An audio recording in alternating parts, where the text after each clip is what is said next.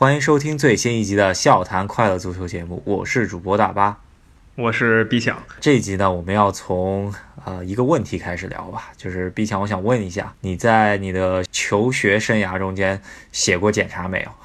检查太写过了，而且感觉每一个在国内上学的朋友，就小时候、初中、高中，肯定或者小学，应该都写过检查吧？就不管什么事儿，都会有。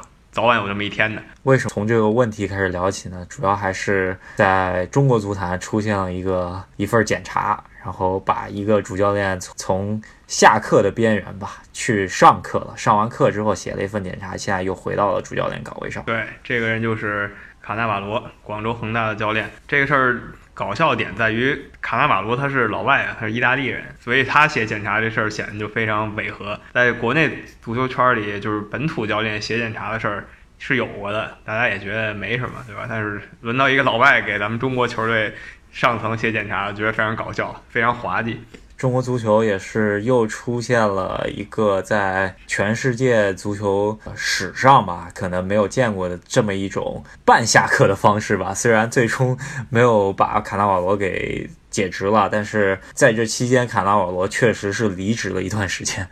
对，就感觉像是把你兵权没收了，但是你头衔还是主帅，但你这主帅就是一光杆司令，一个人打仗。但是现在又把你兵权给你了，有这么一个阶段，在中间就经历了各种道歉、各种学习、各种这这件事情，主要还是卡纳瓦罗在上一轮联赛中间打平了，是吧？然后。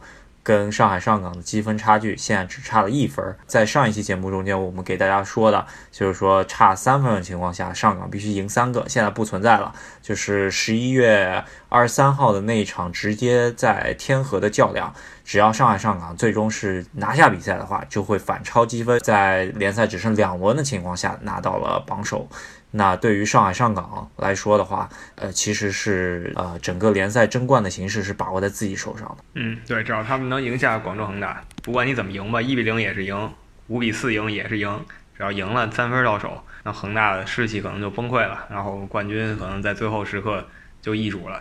所以说，广州球队高层对卡纳瓦罗最近的这个表现非常不满意，然后闹出这么多笑话，中间还说让郑智来临时当一下。教练就是球员兼教练这么一个角色吧，这倒是挺常见的。但是郑智还没有带过任何一场比赛，卡纳瓦罗就是官复原职了。还有之前关于卡纳瓦罗的律师以及卡纳瓦罗的呃助教团队，然后质疑郑智没有教练证这事儿，也是闹得非常大。反正就是恒大内部从这件事看出来，也是让我们感觉到。呃，其实非常混乱了。那上海上港的机会其实是非常大的。那我们也比较期待吧，看一下十一月二十三号到底是上海上港趁乱追击吧，把这个联赛冠军给抢抢回到自己的手里，还是说确实像卡纳瓦罗所说的啊，在检查中间所说的，就是他要切实践行，要么不做，要做就做到最好的恒大文化理念，加进一步加强学习。刻苦钻研，全面提升教练组综合水平，为恒大夺取中超第八冠，然后奋勇拼搏。这个咱们还是有待考察一下，到底卡纳瓦罗能不能做到这一点了。我倒觉得卡纳瓦罗甭管他做没做到这一点，他检查里这个套话说的还是一溜一溜的，感觉可能是上网学了一篇检查，然后照着范本抄了一下，把那个。什么王晓明改成了卡纳瓦罗，类似这种感觉。那不管怎么说，咱们在这儿先下一个伏笔，因为下一轮中超得到十一月月底了，还有这么两周多才开始。然后跟上一轮将将几乎啊差的有一个月了，中超有这么一个短暂休赛期，然后最后是十多天的连续三场比赛结束这个赛季。这么长的休战期呢，其实也是为了备战国家队吧。国家队在二零。一九年的最后一个正式比赛就是叙利亚对中国的这场世界杯外围赛吧，我觉得应该属于是众志成城非常重要的一场生死战了。在这之前吧，虽然这个比赛这么重要啊，但是有一些不和谐的声音。这次不是来自咱们球员了，这次来自主教练。为什么呢？就是里皮，他肯定是带队去踢这个世界杯预选赛，这个不用质疑了。但是他不想去踢往后的一些热身赛，他觉得这个。对他来说，不应该是他分内的事儿，就责任应该交给李铁这些他团队里的人去带，而不是他自己，引起了轩然大波。对这件事儿呢，主要还是之前媒体爆出来是里皮先生觉得这个比赛中国足协可能也不想让那些常备的国脚去参加这个比赛，所以说他认为作为国家队主教练的来说，这些人他也不是他比较器重的球员，再加上他离。西方的圣诞假期非常接近，呃，虽然我看了一下日期啊，其实第一场比赛十二月十号，最后一场比赛十二月十八号，还离圣诞的最终的那那一天吧，其实差了一周时间，他完全有功夫可以踢完这个比赛去回到自己意大利老家去过圣诞啊。但是人家以这个为借口吧，可能还是觉得球员啊什么都不太想，不太想去带这个东亚四强赛的这个比较鸡肋的一个比赛。但是我觉得来说，你。既然已经作为了中国国家队的主帅，你在你在世界杯预选赛打平菲律宾的情况下，在这么一个舆论的这么争议的这么一个焦点的时候，居然选择做出这样的事情，我觉得还是不是很令人理解。但是最近啊，可能也就是前两天。然后传出消息，里皮出来澄清，说是足协安排不让他去带这个东亚四强赛，而是想要锻炼一下自己本土教练李铁上来带一波准国脚吧，嗯，一些边缘国脚去踢这这个比赛，那就搞不清楚到底是怎么回事了。反正婆说婆有理，公说公有理啊，这个，呃，反正是一锅粥吧。对，这个不想细细评论了，就不管怎么说吧，里皮这工资一年两千多万。还不是人民币，是欧元，对吧？这欧元这钱也不是凭空掉下来的呀，就是其实是大家交的税，对吧？你拿这么多钱去请这大牌教练，他一年就带你踢这么十来场比赛，这也太，这也太值钱了。他一场比赛下来，你想他，比如说他这个一年踢十五场球吧，他大概一场比赛值一百五十万欧元，那这一场比赛就九十分钟，你大家可以算一下，他每分钟他在场上执教，你就就好几万就出去了。当然，他还有带球队训练，还参加什么记者发布会，但这都是他分内的，就是他应该把这些比赛都带上，甭管这比赛重不重要，是不是中国队比赛吧，是他就应该去。我觉得没有哪一国教练觉得这友谊赛不重要，就派一个替补教练去。你替补球员是可以，你不能派替补教练，对吧？这只能说，这又是中国足球一个奇葩的事情。然后，中国足球最近又出另外一件比较奇葩的事情。我发觉我们节目本来想说的不是中国足球，一聊中国足球就聊个没完。但主要还是都是真是太奇葩这些事情。就是中甲最后一轮，在三支球队都有希望拿得两个冲超的名额的时候。啊，有两支球队居然爆冷输给了自己的球队，咱们不好说这个是假球或者是默契球吧，也有可能真的是爆冷。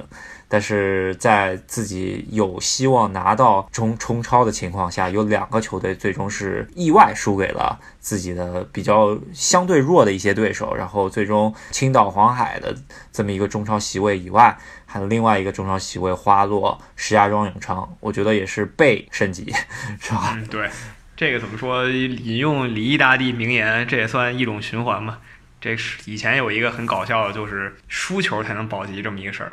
就是这些球队最后一算，我必须输我才能保级，我要是赢了我就降级了，然后就就就出现这个争相输球这么一个局面。你也不能说是假球，因为他就是想输，就能怎么办？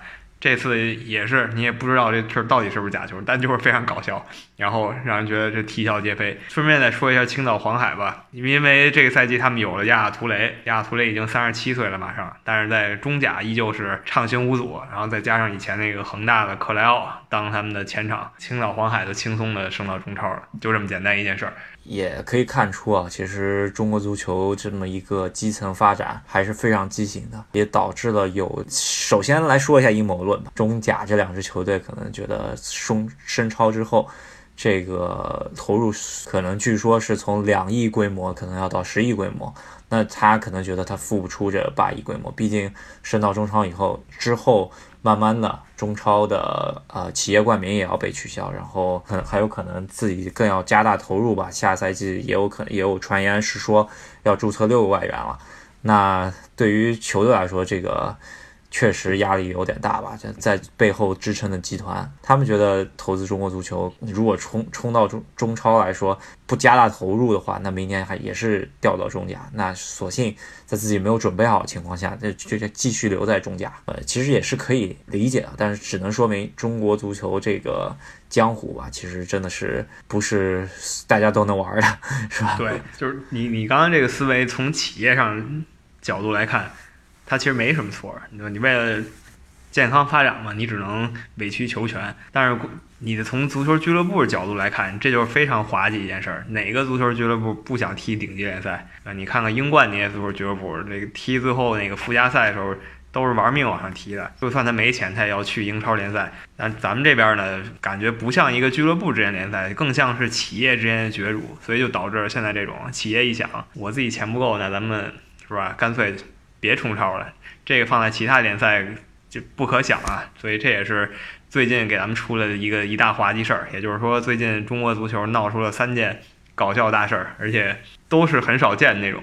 聊完中国足球这边的搞笑的事情嘛，咱们聊聊英国那边的事儿啊。英国那边最近也出了不少事儿。首先吧，从上期聊完开始啊，第十轮英超出了一个大比分儿。这个比分真的是属于惊天地泣鬼神了，可能是在在我看英超的历史上面，这是第一大比分，我印象中间。然后这场比赛就必须说到，呃，就是莱斯特城吧。莱斯特城这场比赛，呃，其实对于球队来说是非常有意义的。就是在去年的，我记得也是十月底左右的时候，莱斯特城的前老板吧，现或者说现在现任的老板。呃，虽然已故的维猜先生这么一个呃俱乐部的投资人吧，因为直升机的事故，然后在看看完莱斯特城比赛之后呢，啊，最后遇难了啊。那那个时候其实莱斯特城上下都是非常悲痛的，对吧？这过了一年之后，呃，在一周年的时候，莱斯特城上下齐心为已故的这么一个老板踢了一场非常漂亮、酣畅淋漓的比赛。九比零这个比分，在我看英超的生涯中间 见过最大的比分。对，这个澄清一点，这个是英超历史上最大的比分。还有一个九比零是九十年代曼联赢这个伊普斯维奇城，但是区别在于曼联那个是主场九比零，他这个是到人家南安普顿的主场，他客场作战给人家一个九比零，把人主场观众都给踢傻了。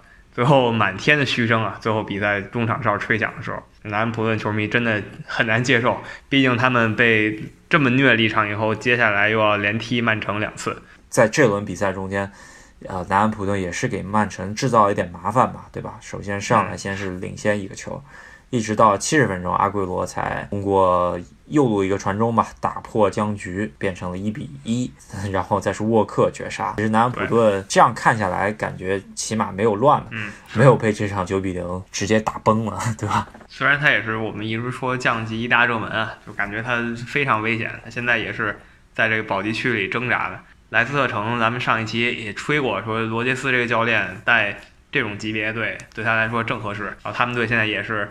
非常非常让人不可思议的感觉，他们现在排在第三名，就落后曼城两分儿，然后净胜球力压切尔西，打出了很多精彩的比赛。不管这场九比零也好，之前也有什么五比零纽卡斯尔之类的，就是打出了非常多大比分。防守联赛第一，丢球最少，进攻呢仅次于曼城，联赛第二。当然那场九比零实在刷太多了啊！顺便提一句，也是个异种循环的感觉，就是这个刚才说了两个九比零，曼联有一个九比零，然后莱彻斯特城也有一个九比零。然后这两场比赛守门员一个是爸爸，一个是儿子。曼联那场就是舒梅切尔，然后现在莱斯特城这个守门员就是他儿子小舒梅切尔，也是一个轮回吧，对吧？这个英超好看，确实就是因为中游球队乃至中下游球队吧，对于强队来说都不是那么容易。说到这儿吧，咱们就可以说聊一聊。在中下游球队翻车的强队吧，那就是阿森纳。那上一期节目刚说阿森纳零比一输给了谢菲尔德联队，这是在客场。然后在主场，埃梅里又是不稳当，是吧？其实，在比赛的一个阶段来说，在上半场的时候，其实已经很有希望这场比赛能拿到自己的三分，在自己的主场能够拿下号称伦敦之王的水晶宫，是吧？他在第九分钟就已经取得二比零领先了，在上半场三十分钟的左右被别人拿了一个点球，二比一。那这个是这样的时候的话，如果能够继续稳扎稳打的话。呃，起码能还是能拿到一个三分吧。然后最终没想到 又被别人多呃，我下半场扳平了比，最终只能在主场拿到了一个一分。那对于阿森纳球迷来说，肯定是不可接受的这么一个结果吧，是吧？对。然后你刚刚说的这个翻车以后，到这一周又翻车了，结局也差不多，先领先，然后被狼队扳平。我们也知道狼队这赛季踢的在联赛里比预期要差很多，所以阿森纳呢非常尴尬，又一次。被扳平了，现在积分排在第五名，然后落后第四名六分。你要说现在十一轮以后落后第四名六分，不是说没有希望了。那为什么阿森纳球迷这么疯狂，这么对这个教练这么的愤怒呢？主要还是因为这个丢分的形式实在让人难以接受。再一个就是阿森纳现在这个阵容拿到整个英超去比，在我眼里啊。他不是第三就是第四，可能跟热刺是伯仲之间的。热刺可能首发比他强一点，但你把这整个队推上来，我倒觉得阿森纳应该比热刺强一点。这两个队就仅次于曼城和利物浦。然后可能你还说漏了一场比赛吧，就是阿森纳周中的在啊联赛杯的赛场中间遇到了利物浦，两队分别派出了自己的替补阵容吧。但是阿森纳这边可能就是替补中间。板凳隐形人吧，连板凳都上不了的厄齐尔上一场总算进入到首发中间，但是踢的也其实一般吧。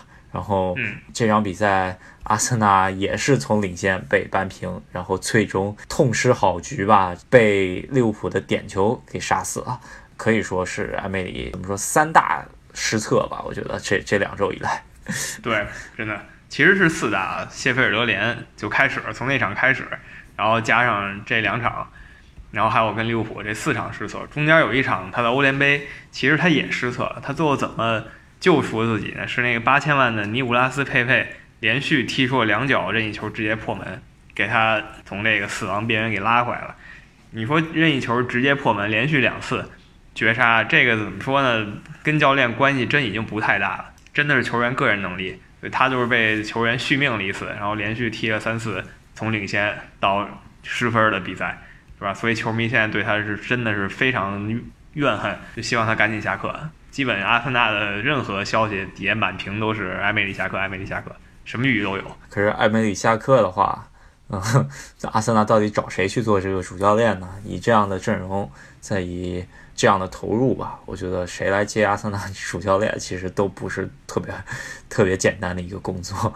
我个人感觉，艾梅里应该来说能够带到本赛季末。呃，对于另外一个豪门的主教练来说的话，这个问题就有可能不一样了，那就是曼联。曼联的话，比埃梅里的处境稍微好一点，在本轮开始之前可能稍微好一点，本轮结束之后那就不知道了。对他怎么说？他跟利物浦那场一比一，也是上一期节目咱们重点谈的双红会比赛。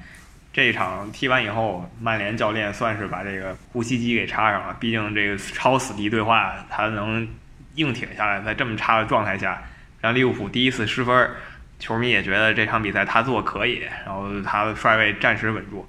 然后转过一周以来，他跟诺维奇成体三比零砍瓜切菜，虽然最后被诺维奇偷了一个三比一赢得顺风顺水。然后到了周中，就是你刚才说的利物浦跟阿森纳五比五那场大战的时候，同一时间吧。曼联赢了切尔西，那切尔西最近状态真的非常火，各条战线是全胜，然后曼联赢了他，而且拉什福德又打出了一个非常不可思议 C 罗当年那种任意球，然后让这个感觉曼联要回来了，就又有这么一种错觉，但没想到到这周输给伯恩茅斯了，这非常尴尬，就是感觉是重症病人已经慢慢有了心跳了，是吧？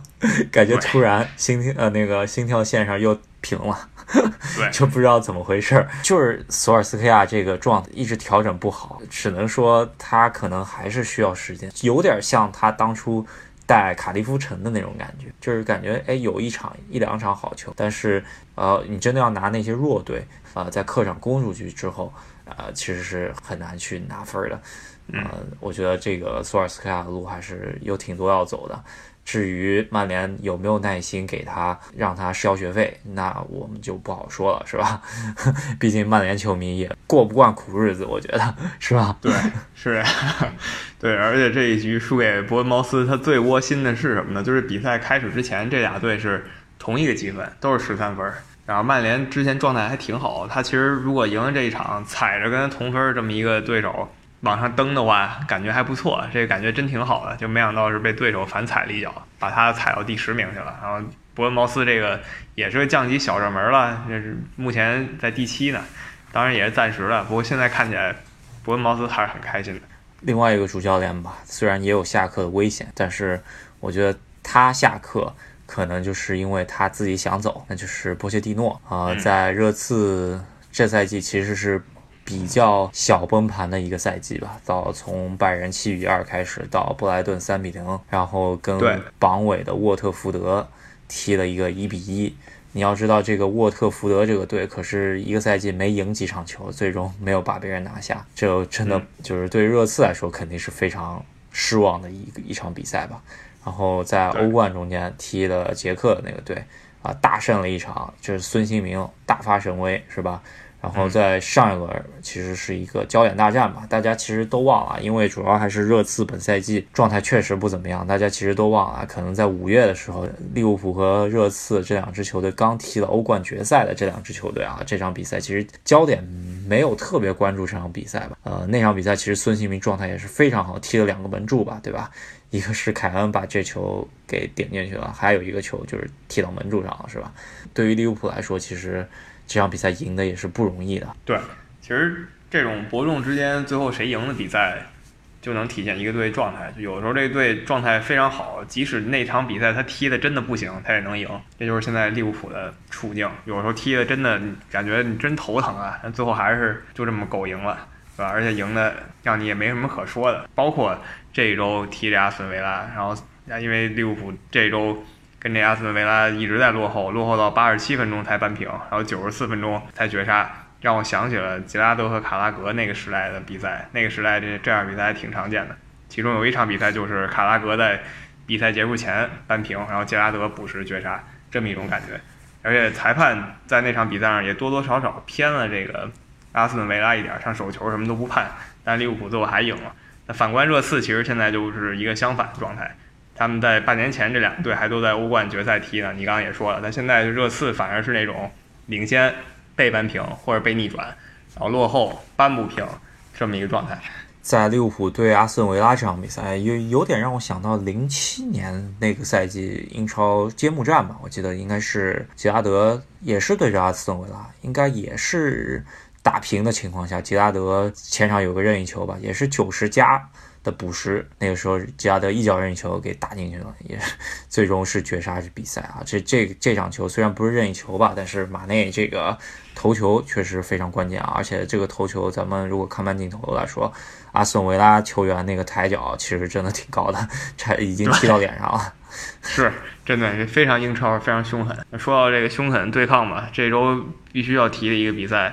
就热刺跟埃弗顿，这对抗真的到了一个肉搏的感觉了，然后也出了一件比较让人惊讶的伤呃受伤状况啊，就是孙兴民和奥里耶一下两个人去顶这个埃弗顿的戈麦斯大帝，结果直接把戈麦斯给顶的休克过去了吧，有那种感觉，然后好像是脚踝严重变形，然后当时你看录像，他虽然没拍戈麦斯受伤受成什么样，但你看就坐第一排的观众那些女观众有人都不敢看，直接就把手捂在脸上。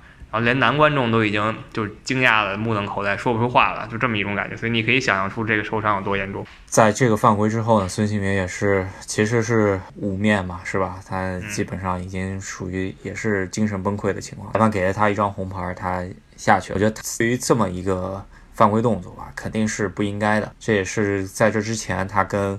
呃，戈麦斯肯定是在场上有一定口角，他其实是故意的这么一个犯规啊，但是他并不是故意想去把别人踢断成这样，主要也还跟奥里耶有这么一个像三明治的这么一个状况吧，这才会导致断成这样子，对吧？然后戈戈麦斯这个咱们其实诟病很久的这么一个球员吧，但这场比赛，呃，希望他早点归来吧，不要因为。这么一个伤病断送自己的职业生涯。但是现在看来，起码应该是赛季报销，应该是躲不过去了。嗯，对，这应该是赛季报销的那种伤病，就感觉这一下至少就是二零二零年见了。他比较惨，毕竟孙兴民他弄了一下，按理说是没事儿的，但是戈麦斯运气比较差，前面又撞了一个奥利耶，他自己又把自己压上了，这一切连锁反应，哎，就让人觉得非常痛心。然后孙兴民也是，他也非常难过，他自己当时就哭了。这个态度还是跟以前那些英超恶汉，还有什么西甲、嗯拉莫斯这样恶汉是不一样的。那些人是把你废了以后，呵呵，恨不得还啐你一口那种感觉。可能让我感觉到这个。这么一张红牌吧，起码会把孙兴民的状态往下调一调。毕竟最近确实是状态太火了，特别是嗯对阵利物浦的时候，我看他这状态简直就是热刺队的 C 罗嘛，是吧？然后对呃这场比赛给阿里的那个助攻也是，大家可以看一下那个助攻，其实从对方双脚中间穿过去的。然后阿里这脚球其实完成的也不错，但是我觉得孙兴民这一脚助攻可能是有五成的功劳吧。这张红牌起码会让孙兴民停赛两场比赛。那对于他来说，会不会因为这一张红牌？职业生涯会有一点改变吗？嗯，毕竟现在孙兴民在英超真的是太火了，这个我就不敢想象，如果十二强赛国足抽到韩国队的话，孙兴民回来跟国足来一场，咱们可以看一下这个，不管谁做左边后卫，谁做右后右边后卫去防他，这个差距会非常大，大家可以稍微想一想。但是关键是中国国家队还是要先进十二强赛才能遇到这样级别的对手啊，是吧？对，是这样。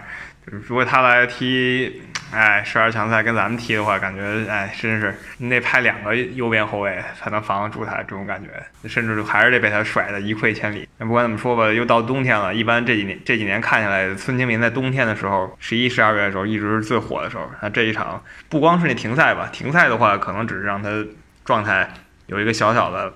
下降，但是重要可能还是心理原因。他可能受这一个刺激以后，从此以后他的踢法都有可能改变。这个也我们也是看到很多球员受了重伤或者有一些比较大的事情以后，他都不敢做动作了。这样的这样人挺多的。希望他不是那其中一个吧。希望那个安德烈戈麦斯也不是这样一个。之前让我想到的这么有这么一个球员，可能没到他这个级别，也而且位置不一样，那就是之前把拉姆塞踢断的肖克罗斯。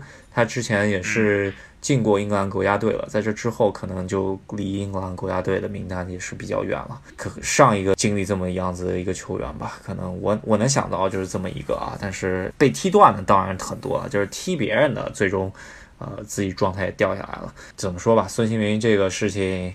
也是希望英超这些年还是比较见了，也不是说每年都有，所以说，呃，希望尽量少出现嘛。毕竟足球场比的是技艺，而比不是比的是野蛮，是吧？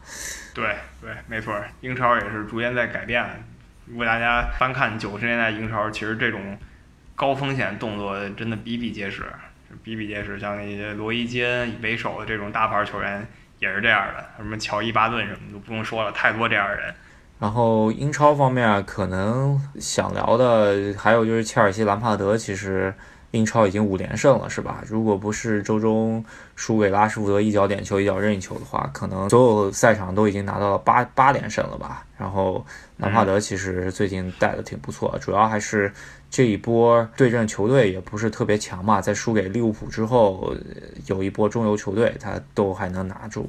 这就是可能兰帕德和索尔斯克亚和和艾梅里之间的区别吧，就是他在中游球队上面，他现在能拿分儿，所以说球迷对他非常满意，我可以说。然后你刚才说这三个教练正好有一个有有意思的事情，马上这三个队要连续的去跟曼城踢车轮战，就看这三个教练不同的状态。然后不同的球员，不同的打法，面对一样的曼城是什么表现嘛？还挺期待的。稍微看一下谁能帮利物浦阻击一下曼城嘛。然后，呃，英超的焦点大战吧，就是十一月十号，北京时间十一月十一号的这场比赛啊，就是利物浦对阵。曼城利物浦的主场啊，这场球很多利物浦球迷戏称这是送给曼城的三分，但是我觉得在科沃普心中，在利物浦的球员心中肯定不是这么想的，是吧？送三分也是玩笑，其实，在球迷心中这也是一场决赛级别的比赛。曼城最近状态也调回来了，然后经常拿这弱队撒气，然后阿奎罗这些像利物浦最害怕的球员，阿奎罗他状态也很好，总能进球，所以下一周。值得期待。超方面来说，排名呃赛季初我们的预想可能就是莱彻斯特城这个球队，我们本来觉得他是五六名的，他现在冲到第三，而且连胜势头九比零，各种骚操作是吧？然后其他方面来说，我觉得就是谢菲尔德联队这个球队居然冲到第六名，真的是让人有点不可思议。最让人不可思议的失意其实是狼队，不是热刺，因为热刺我们之前说过，他一九年上半年就已经踢的什么也不是了，所以他现在踢到第十一名不是很意外，真的不是很意外。但狼队我是非常意外，狼队现在踢到现在才赢两场，不知道怎么回事，在欧联杯倒是风生水起。对于我来说比较意外就是埃弗顿吧，这个球队赛季的投入其实可以看一下，都都基本上能能赶上豪门球队了。但是，嗯，本赛季英超真的踢得非常不好。那主教练席尔瓦也是风口浪尖了，基本上。也是比索肖更容易下课这么一个主教练嘛，是吧？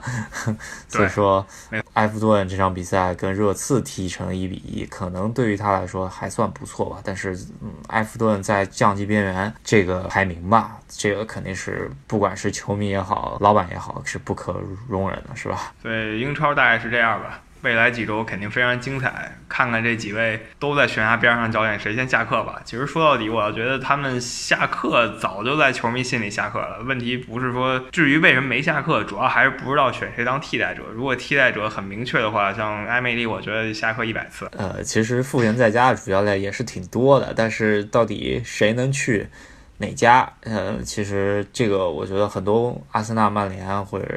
各就俱乐部现在这个窘境吧，不是说一天早晨，不是说换一个教练马上就能，没错，短期内可能会有所改变吧，但是长期内我觉得慢慢也又会进入到这么一个死循环。对，而且你要是想换教练的话，还是得趁早。如果你觉得教练是最根本原因的话，你得趁早。为什么呢？拜仁慕尼黑今天已经把他们教练先炒了，这是这赛季顶级球队里第一个下课的教练。他走了以后。拜仁先挑那些赋闲在家名帅，他总不能挑一个没听说过的小角色吧？他肯定是从大牌里选。而且早下课，咱们也说了，这个科瓦奇其实上赛季就不是那么稳当了，对，再给他了差不多三个月时间，对于拜仁来说，其实这三个月是损失的。毕竟，呃，你想想，这拜仁这三个月具体踢成什么样子，大家如果是拜仁球迷的话。你肯定比我更清楚，因为 我我基本上拜仁比赛看的不多，但这场比赛这个比分确实令人咋舌。作为德甲班霸拜仁啊，我就好像没怎么见过输五比一的比赛，是吧？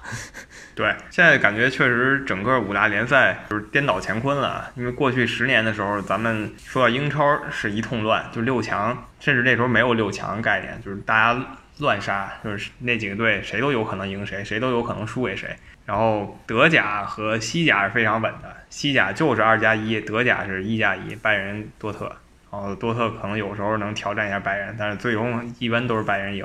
但没想到现在英超是一个阶级比较固化的状态，曼城跟利物浦第一集团，但反观德甲呢，拜仁和多特居然都在门兴格拉德巴赫脚底下，然后莱比锡红牛也挺猛的，跟他们在一块儿搅在一起，有点前几年英超的感觉了。西甲方面来说，我觉得更是一谈。一团糟吧，主为啥呢？主要皇马、巴萨这两个顶级球队在西甲的联赛中间一点都不稳当，是吧？这本本赛季的巴萨稍微还好一点，皇马来说真的是踢得非常非常一般了。确实，西甲真的是天下大事，分久必合，合久必分，感觉又循环到了瓦伦西亚夺冠那个年代了，感觉是不是又要出一个？让大家都很震惊的冠军了。毕竟三强这一年踢的都不行，巴塞罗那都踢成这样了，居然现在还能勉勉强守在榜首的位置上。皇马可见踢有多差，那马竞你更不用说了，几乎赢不了球，一直是平局、平局、平局、平局、平局。对，呃，巴萨的问题主要还是有就莫名其妙输球，对吧？三场输了，这而且这一轮输了莱安特，呃。这个阵容吧，咱们去看一下巴萨的这个阵容，其实还是非常豪华啊，就不知道到底是不是世界第一主教练的锅，这 个说不好，咱们也不敢说，对吧？啊，皇家马德里的问题呢，可能还是因为内部球员和教练之间的矛盾吧，我觉得有一定原因。前两天又在传那个贝尔要来中超的事儿啊，不知道这事儿到底有没有靠谱的事情啊？这毕竟传了一夏天。最终没来，那现在贝尔现在名单也进不了了，到底？贝尔何去何从呢？咱们也是值得期待。然后。从我车出去的几个球员吧，就是一个就是库尔图瓦，就是状态 一直非常被诟病，对吧？然后阿扎尔去了以后，也是从原来的大腿直接变成了别人别人诟病的小胖子，是吧？对，阿扎尔现在联赛上六场了，欧冠也上三场，进了一个球。怎么说？按理说西甲的对抗没有英超时候那么激烈了。他英超的时候进曼联、进利物浦、进阿森纳的球，你现在面对西甲。刚才说那几个队应该还是比什么巴拉多利德呀、皇家贝蒂斯要强一点，对吧？但是他还是面对这些队很难进球。所以他现在好好想想，一个亿多的身价转会过去不能变弱了吧？这不科学。只能说可能自己在西甲的状态一直没有调出来。然后马竞方面来说，可能唯一的最近的亮点可能就是莫拉塔吧，对吧？对，没错，是马竞。我刚才说了，他跟皇马有点像，巴萨是莫名其妙输球，然后马竞是莫名其妙赢不了，他就是赢不了，就是平局，连续。不知道怎么平，一共踢了十二场球，已经平了六场。在皇马和巴萨都这么萎靡的状态下，他就是他也选择一起萎靡，而不是选择抓住这个机会拿一次冠军，也应该出口气啊！你看你被巴萨买球也买成什么样了，对吧？你也不愿意出这口气，赢不了球。确实是这样子的，然后西甲方面这些强队其实状态都很一般吧。然后咱们要说一下咱们比较关注的这么一支球队，西班牙人。我我是没怎么仔细看西班牙人的比赛，一般都是会就是看球的网站、看球的 app，他会给你推送嘛，对吧？为啥呢？就是吴磊。然后一推送，哎，一般都是先领先，然后又输了，然后或者就直接被人打爆了，对吧？吴磊有时候上，有时候不上了。呃，其实关注程度没有原来高了，但是欧联杯反而是一直在赢，是吧？西甲一直在输，呃，已经连败多少场了，是吧？是。他这个状态比皇马、巴萨还有马竞都要都要稳，他的状态就是不行，就是输球呗，赢谁也赢不了。十九名稳坐第十九名，他要脱离保级圈还挺难的，因为十七名降级圈外的最弱球队也高他一个胜场了。他们现在真的是别说一胜难求了，连一个平局他都拿不到，经常就直接被人三比零、四比零推过去了这样的比赛。然后吴磊呢？在欧联杯其实有发挥，有一场踢的真挺不错的，但是在西甲这个赛季他还没有高光表现。然后进入到十一月份吧，呃，比赛相对慢慢开始多了起来，是吧？就是欧洲联赛其实。回归就是进入到加速阶段嘛，对吧？然后中超今年跟以往不一样，主要还是因为那场国家队的生死战吧，大家休战三周，直接到二十三号见了。但是二十三号出门就是开门见山，是吧？直接来一个天王山大战，这场比赛决定了中超。本赛季的冠军归属，北京国安球迷可能希望这场比赛最终一个平局收场，是吧？那就是这样的。然后十一月份重要的比赛还有就是利物浦对阵曼城啊，英超的天皇山战役啊，可以说这两个球队现在相差六分，在这场比赛结束之后，如果利物浦还能保持六分吧，我觉得这利物浦的夺冠希望会大大增加。对，是这么回事儿。还要说一个就是中超回来就是巅峰决战了，但是希望这个比赛啊。不要因为备战这个比赛而影响球员在国家队的比赛状态。你要说为了踢这个国家队消极怠工，那真是气死了。国家队这场要是拿不下叙利亚，别说拿别说拿下叙利亚吧，给他要求低一点，逼平叙利亚吧。你要是输给叙利亚，咱们直接就拜拜了。至少是最差最差逼平，别因为这个把这事儿耽误。对，可能就是输给叙利亚的话，我觉得国家队的主帅席位都有可能需要重新考虑了啊。这个真的不是危言耸听。希望这场叙利亚。国家队好运吧！咱们节目也会持续关注一下这个。这一期节目咱们讲足球三件比较搞笑的事情啊，但是希望这三件搞笑的事情不要影响国家队这场。啊，最重要的这场比赛。然后在这之后呢，我还有作作为申花球迷的一个非常重要的事情，就是十二月六已经出了十一月了，虽然是足协杯的决赛第二回合，第一场申花是零零比一小负鲁能，双方在可以本来可以踢成一个五比五的这么一场比赛中间，最终踢了一个一比零这样的比分，可以想象双方的前锋浪费多少机会吧？对，然后一比零还是一个点球是吧？得搞致第一局是雷声大雨点小。好所以第二局回到上海以后还挺精彩的，毕竟第一轮鲁能主场赢了，对吧？然后申花第二主场肯定是想赢的，然后鲁能有一点优势吧，但优势不是很大，主场一比零，在两回合比赛里一点都不保险。可能申花最大的遗憾就是本来想拿到一个客场进球吧，现在来说拿到，呃，我觉得申花实力方面来说是比鲁能是特别差的，特别是鲁能。在这场比赛中间，两个边后卫以及一个外援的中后卫主力没有上的情况下，最终没有把这个拿到一个客场进球。我觉得申花第二回合还是挺难的。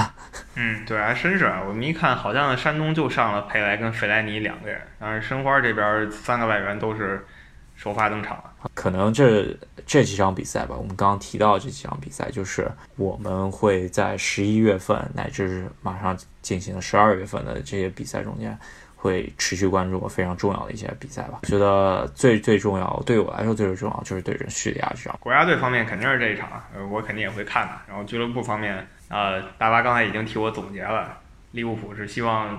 希望赢，但平是可以接受的。然后作为北京球迷呢，第一、第二这两个队的比赛，我肯定也希望平，这样才有把北京队希望保留到最后一刻，是吧？虽然希望确实不大了。其实最后还想说一下意甲这个赛季其实很精彩，尤文图斯终于不是那么霸道了，然后跟国际米兰现在是死磕状态，两个队是就差一分。我觉得保持这个势头能一直磕到第三十八轮，这个会非常精彩的一个赛季。比这个赛季西甲什么都要好看。我想说，可能就是尤文图斯强行换了一个教练，让这个意甲的悬念变大了，是吧？啊，对对，真的是这样。感觉尤文图斯要按照现在这个阵容的话，可能十一场十一胜吧，可能是这样。目前是十一场九胜两平，有一些胜利赢的还是非常玄学的，或者是那种非常牵强的，对吧？我们也不细提了。意甲可能我关注的比较少一些，但是看到了有一个镜头，就是 C 罗。可能上一轮西甲啊意甲吧，然后他在最后时刻是吧，然后被别人一个九号球员给绊了一下，可我感觉是没绊到啊，不知道我我因为看意甲确实少，也只是看了这么一一个小的片段，但是看出来是感觉应该是 C 罗回归了自己本行是吧？反正这个真的轩然大波吧，因为 C 罗。他刚出道的时候就有这么一些小的黑历史，当然球员们这种事儿都是难免的。然后没想到他已经成了国际最强两人之一了，以后还是搞了这么一出出来了。所以当然怎么说，当然怎么说呢？唉，这种事儿永远是有的。你也不能说这么一场球就说 C 罗这个球员人品差什么的，还不至于。他也没有说每场都这么来。另一个让不能接受群体肯定是国际米兰，因为这一个他这么一跳啊。然后点球进了，多了两分，直接超过国际米兰了。本来他二十七分，国际米兰二十八分的，对吧？现在这么一搞，国际米兰在第二，国际米兰球迷肯定不开心的。那本赛季的五大联赛呢，其实看点都挺多的，我觉得 每个联赛都看点挺多，主要还是。时间不允许，只能看一些关键比赛、关键场次。这期就说到这儿吧。这好多球迷朋友们给我们评价，就是如果更新及时的话，这个节目非常不错。我们尽量还是抽空，然后给大家来讲时事吧，对吧？但是如果真的没有时间的话，那就确实很难每周去。做到更新了，对吧？也也有时候每周更新可能就每期短一些。那我们现在差不多两周左右给大家更新，就每期稍微长一些。希望大家多支持吧，最大的支持就是帮我们分享，分享给你们的朋友圈，分享在微博上面帮我们分享。不管怎么说，非常感谢大家啊收听我们的节目，然后欢迎大家关注我们的喜马拉雅账号“赫斯基大帝”，就在上面写着呢。然后也可以通过微信或者微博收听或者得知我们的动态。也是同样的名字，赫斯基大帝啊。赫斯基，如果有人不认识的话，可以去搜一下。这个是有史以来最强的足球运动员之一。我觉得应该是仅次于贝利、马拉多纳的球员吧，是吧？对，没错，就三种类型的前锋啊。赫斯基是高大威猛型，马兰多纳是全能型，贝利是也是全能型。但是呃，科斯基赫斯基大高个儿。贝利一般高，马拉多纳是矮个子，这么个三种类型吧。好吧，也是。如果想进我们群的朋友们呢，你可以关注一下我们的微信公众号，就是赫斯基大帝，然后这上面会有加群的信息。然后希望大家来加入到我们的赫斯基大帝的群，一起讨论足球。然后对于我们最大支持呢，就是在喜马拉雅的我们的那个节目的下面给我们打十分，欢迎大家多转发。对这个大巴要求非常非常现实，非常恳切，我要求也是一样的，希望大家支持。那我们这期就说到这儿，咱们下期再见。好，下期再见。